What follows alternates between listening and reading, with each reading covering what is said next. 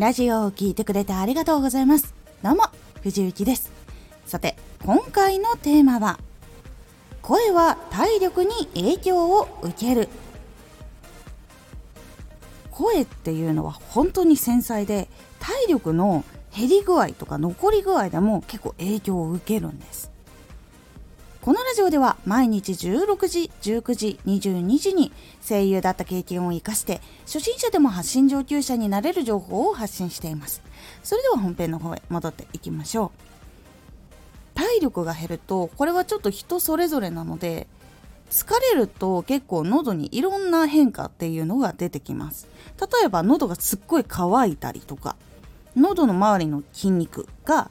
全然力が入らなくなって声の高さがいつもと違ったりとか。もしくはこう緩んだことによって声の元気具合っていうのも変化したりとか。いろんな変化が起きます。でやっぱり万全な状態にいつもしたいなとかいつも収録している声はキープしたいなっていう方は実はその自分の体力の残り具合とか精神的なものとかのコントロールっていうのをするのも実は一つ大事なポイントになるんです。ラジオっていうのはやっぱり伝えるのが声の部分になってくるのでそこの部分をやっぱ繊細に扱ったり気を使ったりするのは結構大事なことになってきます。声がやっぱりね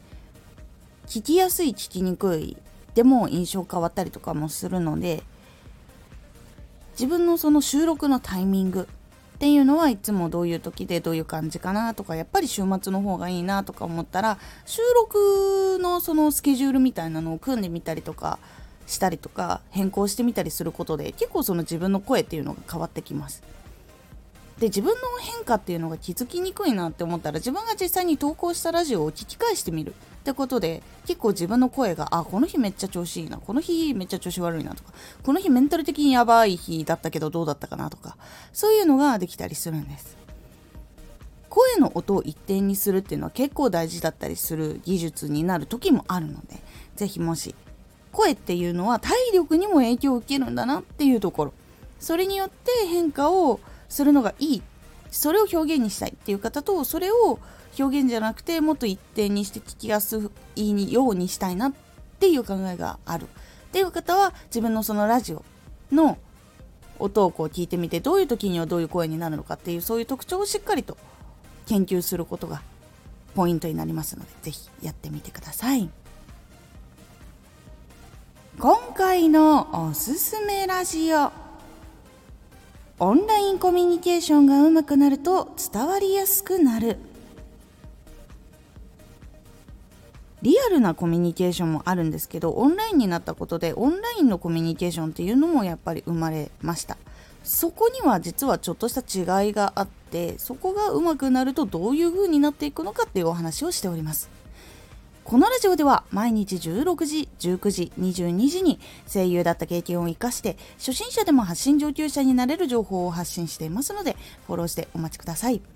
毎週2回火曜日と土曜日に藤雪から本気で発信するあなたに送るマッチョなプレミアムラジオを公開しています。有益な内容をしっかり発信するあなただからこそ収益化してほしい。ラジオ活動を中心に新しい広がりにつながっていってほしい。毎週2回火曜日と土曜日。ぜひお聴きください。ツイッターもやってます。ツイッターでは活動している中で気がついたことや役に立ったことをお伝えしています。ぜひこちらもチェックしてみてね。コメントやレター、いつもありがとうございます。では、また。